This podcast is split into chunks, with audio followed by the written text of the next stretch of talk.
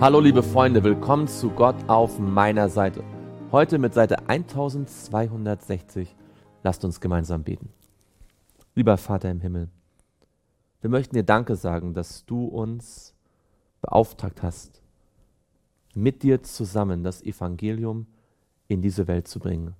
Wir möchten dir Danke sagen, dass du uns auch im zweiten Timotheusbrief ermutigst, standhaft zu sein, dran zu bleiben und aufzupassen, dass dein Wort nicht verfälscht wird.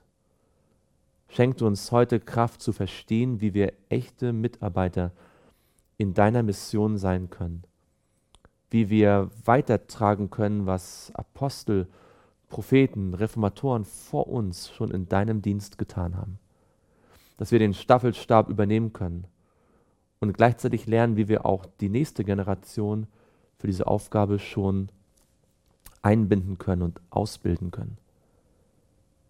Herr, sprich du heute durch dein Wort zu uns und hab Dank dafür.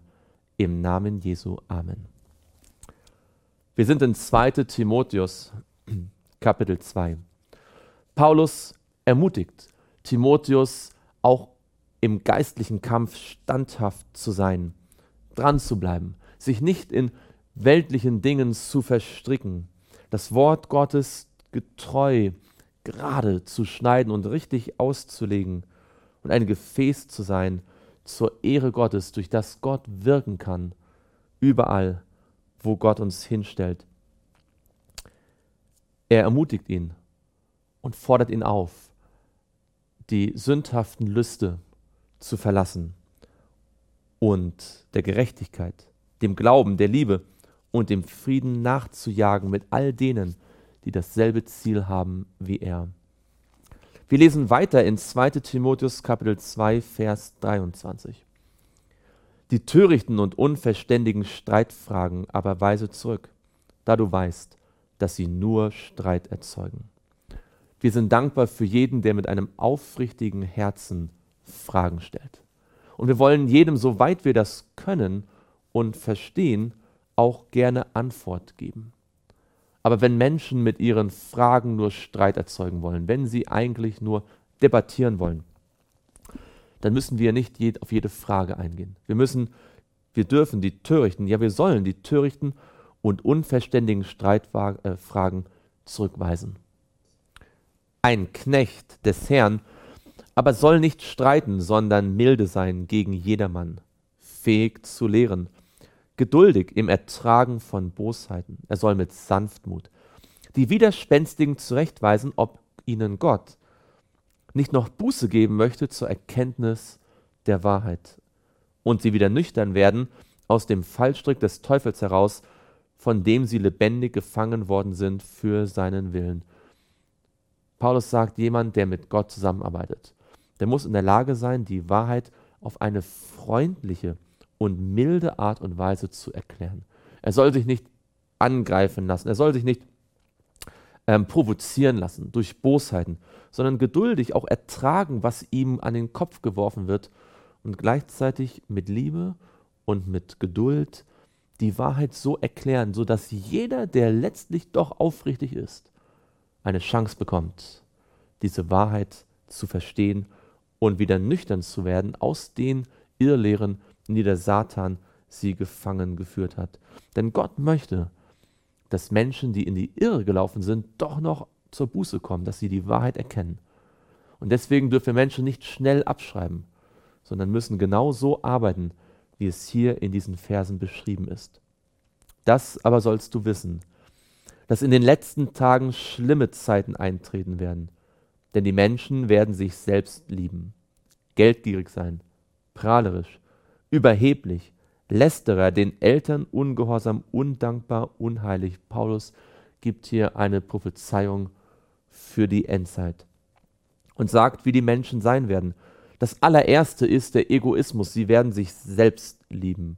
Und dann kommt eine ganze Reihe von Dingen, die noch weitergeht. Lieblos, unversöhnlich, verleumderisch, unbeherrscht, gewalttätig, dem guten Feind, Verräter, leichtsinnig, aufgeblasen, Sie lieben das Vergnügen mehr als Gott.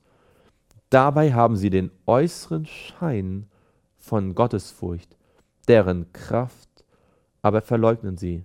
von solchen. Wende dich ab. Nicht alle Menschen, die vorgeben, Christen zu sein, sind wirklich Christen im Sinne der Bibel. Und Paulus sagt, dass insbesondere am Ende der Zeit wird es viele Menschen geben, die sagen, dass sie Christen sind, die vielleicht sogar von sich denken, dass sie Christen sind, die aber in Sünde leben und das sogar für normal halten, deren Charakter und deren Lebensstil ganz mit dem Wort Gottes im Widerspruch ist.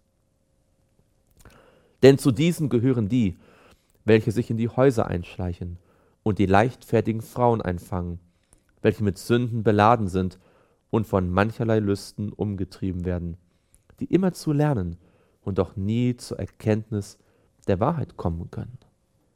Auf dieselbe Weise aber wie Jannes und Jambres dem Mose widerstanden, so widerstehen auch diese Leute der Wahrheit. Es sind Menschen mit völlig verdorbener Gesinnung, untüchtig zum Glauben. Jannes und Jambres, das waren die ägyptischen Magier, die Zauberer, die am Anfang, als Mose und Aaron vor dem Pharao standen, die ersten Wunder und auch die ersten beiden Plagen noch imitieren konnten. Sie erweckten den Eindruck, als ob dort tatsächlich auch durch sie Stäbe in Schlangen verwandelt worden sind.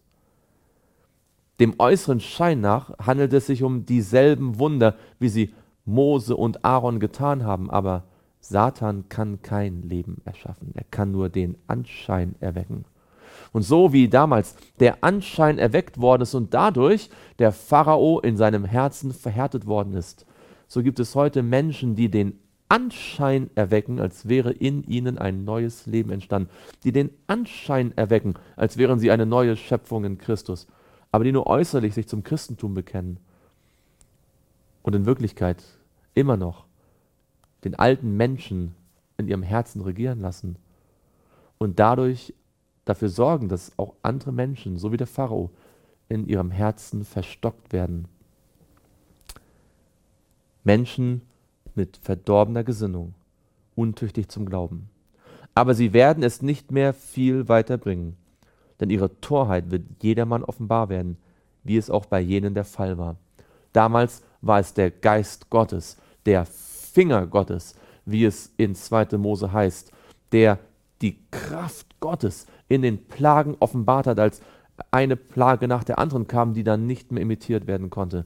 Gottes Geist Gottes Kraft in seinem Evangelium wird auch heute einen klaren Unterschied machen zwischen denen, die wirklich Jesus im Herzen haben und denen, die sich nur äußerlich zu ihm bekennen, aber ihr altes Leben weiterleben. Jeder, der lange genug diese beiden Gruppen miteinander vergleichen wird, wird sehen, wer die echten, die wirklichen, die vom Heiligen Geist geführten Christen sind. Du aber, bist mir nachgefolgt in der Lehre, in der Lebensführung, im Vorsatz, das heißt in dem, was man sich vorgenommen hat, geplant hat, im Glauben, in der Langmut, in der Liebe, im standhaften Ausharren, in den Verfolgungen, in den Leiden, wie sie mir in Antiochia, in Iconium und Lystra widerfahren sind, solche Verfolgung habe ich ertragen, und aus allen hat mich der Herr gerettet. Paulus weiß, Timotheus ist ihm nachgefolgt und hat das miterlebt und mitgelitten, was auch Paulus erlebt und gelitten hat. Und als er sich daran erinnert, was er dort auf seinen Missionsreisen, zum Beispiel hier in Kleinasien erlebt hat, dann ist er selbst ergriffen von der Größe der Verfolgung, aber umso mehr von der gewaltigen Kraft der Rettung Gottes. Solche Verfolgung hat er ertragen und aus allen von ihnen hat Gott ihn gerettet.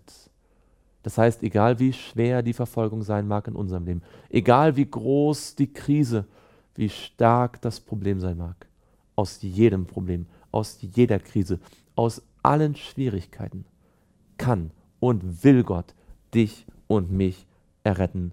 Und alle, die gottesfürchtig leben wollen, in Christus Jesus, werden Verfolgung erleiden.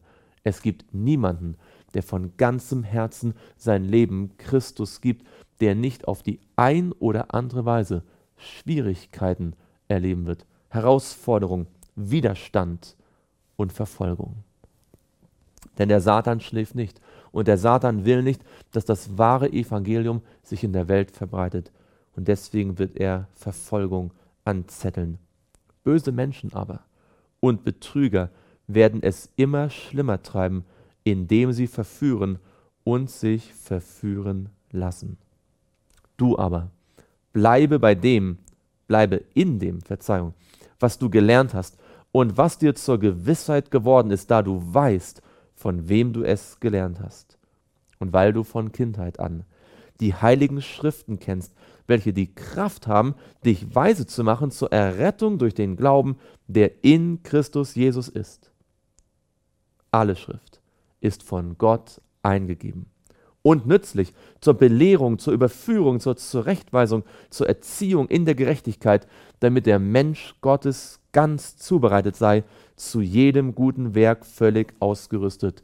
Paulus, der kurz vor seinem Tod steht und einem seiner besten und wichtigsten Mitarbeiter, Timotheus, so mit die letzten Ratschläge gibt, erinnert ihn daran, an das Fundament des Glaubens, an die Bibel. Und er sagt ihm, dass dieses Wort Gottes in seiner Gänze inspiriert ist, Gott gehaucht, wie es im Griechischen heißt. Alle Schrift ist von Gott eingegeben. Wir wollen nicht auf die hören, die sagen, dass die Bibel Gottes Wort enthält, sondern wir glauben ganz fest, dass die Bibel Gottes Wort ist. Und wenn wir nicht immer alles verstehen und wenn unser menschlicher Verstand manchmal an seine Grenzen kommt, dann können wir im Glauben doch darauf vertrauen, dass Gott keinen Fehler gemacht hat, dass die Aussagen, die Gedanken und die Ideen in diesem Buch allesamt von Gott inspiriert sind und einen mehrfachen Zweck erfüllen. Sie belehren uns, sie zeigen uns, was Wahrheit ist und zeigen uns, wie Gott ist. Sie überführen uns auch und zeigen uns, wo wir in unserem Leben falsch gedacht und falsch gehandelt haben, wo wir eben auf dem Irrweg gewesen sind. Und sie weisen uns zurecht. Das heißt, sie weisen uns zum Recht. Sie zeigen uns, wie wir wieder zurückkehren können zu dem, der dieses Buch inspiriert hat. Und sie erziehen uns auch in der Gerechtigkeit. Denn niemand lernt alles auf einmal. Ein Mensch, der bekehrt ist, hat noch viel zu verstehen, noch viel zu lernen. Wer die Bibel studiert, wird die Erziehung genießen, die Gott jedem Menschen geben möchte damit er dann völlig vorbereitet ist, jedes gute Werk zu tun, das Gott für ihn schon vorbereitet hat, geschaffen hat, damit wir in diesen guten Werken wandeln, wie Epheser 2, Vers 10 sagt. Und deswegen sagt er zu Paulus und zu dir, äh, der Paulus zu Timotheus und zu dir und zu mir, bleibe in dem, was du gelernt hast. Lass dich nicht von modernen Theorien über die Bibel, vom Glauben wegführen. Glaube, dass dieses Wort von Anfang bis zum Ende, von 1. Mose 1 bis zur Offenbarung 22 vom Heiligen Geist inspiriert ist. Halte fest an dieser Gewissheit. Und dann wirst du eine Grundlage haben, mit der du in diesem Leben an Jesus festhalten kannst und siegreich leben kannst und tatsächlich all das tun kannst, was Gott für dich vorbereitet hat. Lasst uns gemeinsam beten. Lieber Vater im Himmel, danke, danke und danke für dein wunderbares Wort, das auf so vielfältige Art und Weise uns belehrt, uns überführt, zurechtweist und in der Gerechtigkeit, die du bist, erzieht.